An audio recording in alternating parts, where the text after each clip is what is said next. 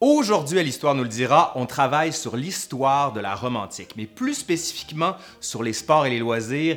Et bien sûr, on va parler du Les cirque. sports et les loisirs dans la Rome antique. Qu'est-ce que tu fais? Qu'est-ce que tu fais? Qu'est-ce que tu fais? Je fais la vidéo? Ouais, mais c'est pas- c'est ma vidéo, là. Non, non, mais je peux le faire, là. T'es pas Ouais. spécialisé en sexe, toi? Je suis spécialisée en plein d'affaires, je suis spécialisée dans la vie. Va-t'en, là. Ok, c'est beau, je te le laisse, je te laisse. Are you not entertained? Are you not entertained?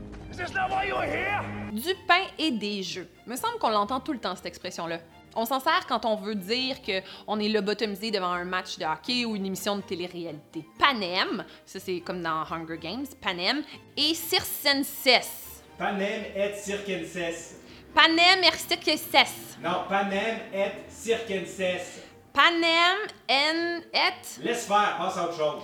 Hey, je suis allée au public, moi je suis pas allée au privé, on m'a pas appris ça, des histoires utiles comme les langues mortes sont mortes, faites votre deuil. Donc on le sait, l'expression vient de l'Empire romain. Il y en a même qui disent que cette formule-là résume l'essence même de ce qu'était le puissant empire des empereurs de Rome. Mais vous vous en doutez, c'est un peu plus complexe que ça. Aujourd'hui, à l'Histoire nous le dira, on commence par une petite séquence sur l'Antiquité romaine avec l'histoire des jeux.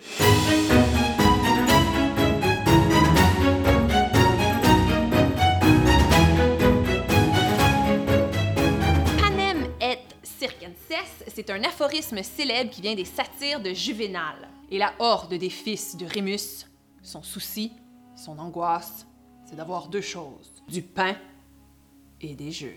Mais on aurait tort de réduire Rome à cette image stéréotypée parce que ça laisse de côté tout un ensemble de pratiques sportives et de divertissement dont la visée première est de servir un idéal militaire, mais aussi d'organiser et de définir la vie en société. Participer aux loisirs organisés dans la ville, ça revient un peu à accomplir son devoir civique de spectateur. C'est un dérivatif à l'ennui, mais il y a aussi une notion d'identité, d'appartenance là-dedans. Là, vous vous dites, OK, c'est bien beau tout ça, mais il faisait comment concrètement? Excellente question. Je vous félicite. High five! Ou plutôt, comme on fait à Rome, high V! Le cirque est une des pratiques sportives qui perdure le plus longtemps, soit du 6e siècle avant JC jusqu'au 16e siècle. JC, c'est Jésus-Christ, by the way. Les jeux du cirque s'inscrivent à l'origine directement dans le calendrier des jours de loisirs et remplissent une fonction religieuse. Mais peu à peu, l'aspect religieux va se dissoudre quand de fortes personnalités arrivent au pouvoir et vont utiliser le cirque pour maintenir leur autorité. Des empereurs vont tenir des jeux pendant les guerres ou pour commémorer leur victoire, leur avènement ou encore leur anniversaire de naissance. C'est un peu mégalo, il y a une désacralisation des jeux au profit d'une récupération politique. Finalement, il ne va subsister qu'un faible sentiment religieux pendant la Pompa Circensis, la procession sacrée au cours de laquelle on promène les statues des dieux du champ de Mars jusqu'au grand cirque. Ça devait être lourd. Derrière les statues suivent les magistrats qui président les jeux, les prêtres des divers cultes, les concurrents, puis toute la belle jeunesse romaine. Il y a des danseurs, des musiciens, des satires, toute la ville participe pour éviter la FOMO. L'État organise et finance ces manifestations, confiées à un magistrat qui n'hésite pas à y ajouter souvent de sa fortune personnelle pour rehausser l'éclat des jeux. D'ailleurs, ce serait le fun si nos représentants, euh, à nous aussi, faisaient ça. hein? Le go, tu veux des autoroutes? Ben, put your money where your mouth is. L'attitude du peuple pendant les épreuves devient pour les empereurs un indice de leur popularité. Le cirque est une arène politique, la plèbe et le souverain sont face à face. Caligula, Néron, Domitien, Commode ou encore Caracalla aiment aller se faire adorer pendant les spectacles qui consacrent leur toute-puissance. Il ne s'agit pas seulement de divertir, mais d'entrer en communication directe avec le peuple et au passage de lui rappeler à qui il doit tous ses beaux bienfaits. À l'origine, les spectacles se donnent dans des espaces naturels, comme une plaine herbeuse au pied d'une colline, où on va faire les courses de chars. Les installations sont rudimentaires, on met une barrière et on sépare les spectateurs des athlètes et des animaux, puis il y a une tribune en bois pour les notables. C'est à la bonne franquette. Mais les arènes vont devenir de plus en plus sophistiquées avec les années. Terme, le public prend place dans des édifices qui peuvent contenir, selon certains contemporains, jusqu'à 385 000 personnes. Mais aujourd'hui, on avance le chiffre un peu plus réaliste de 150 000 personnes dans les gradins. À l'intérieur, la piste des courses est recouverte d'un lit de sable qu'il faut régulièrement remblayer et arroser, comme au hockey. Certains empereurs vont même ajouter des pigments au sable pour que ce soit plus beau. Dans certains cas, la piste est teintée de rouge ou de vert, notamment à l'aide de roches brillantes que l'on ajoute au sable, ainsi que du mica pour donner un bel effet étincelant.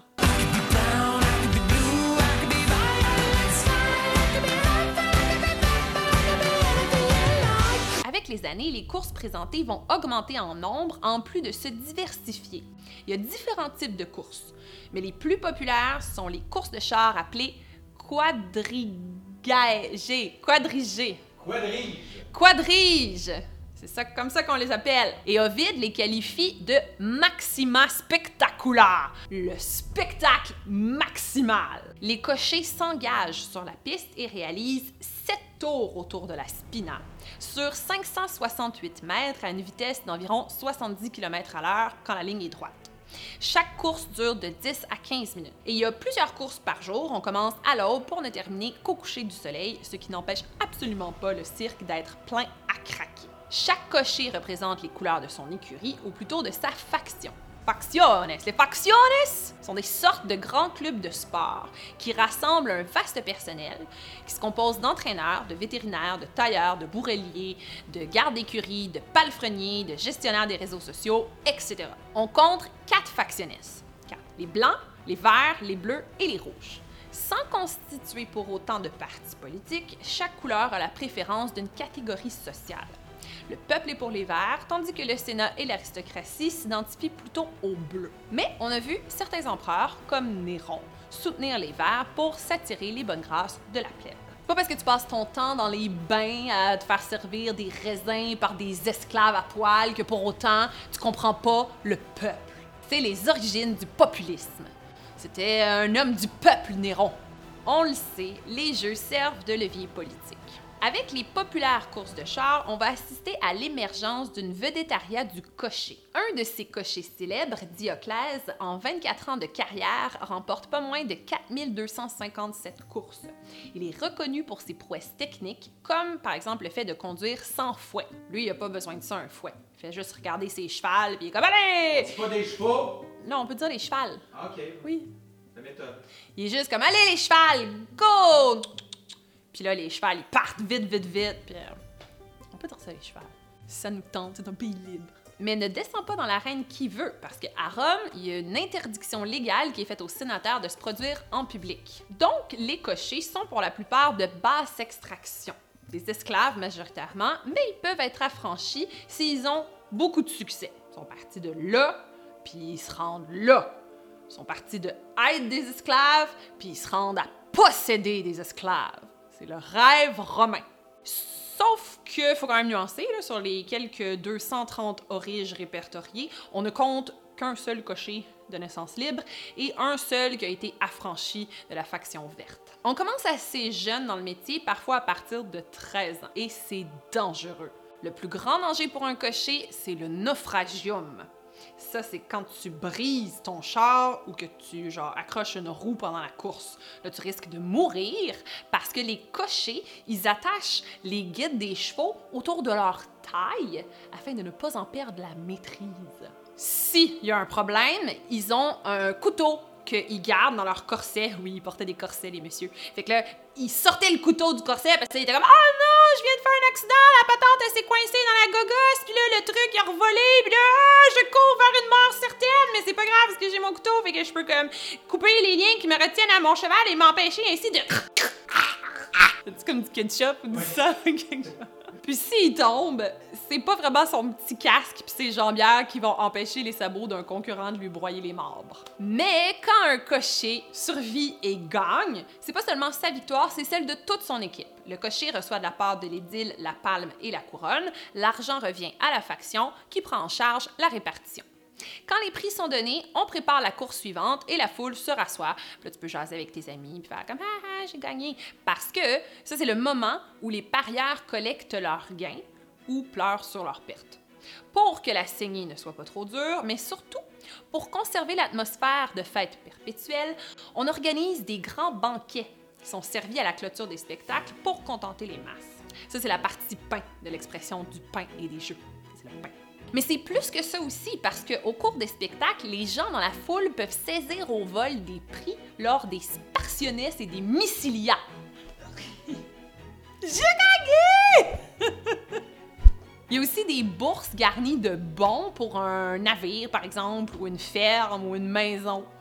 Le tout, bien sûr, étant commandité par Agrippa, Néron ou Domitien. Cher Domitien. C'est des prix qui font rêver et qui permettent de prévenir les déceptions vives et des commencements d'émeutes en assurant la stabilité de la paix publique. C'est sûr que quand tu gagnes une ferme, t'as pas envie de faire une émeute, là. Une petite ferme avec des petites poules, puis ça rend... ça rend heureux. Mais c'est pas tout, là, on a parlé de ça, mais il y a aussi le Colisée. Il y a plein d'affaires à dire sur le Colisée, mais ça, ben, c'est pour euh, la prochaine capsule de L'Histoire nous le dira. C'était du pain et des jeux avec Lily Boisvert.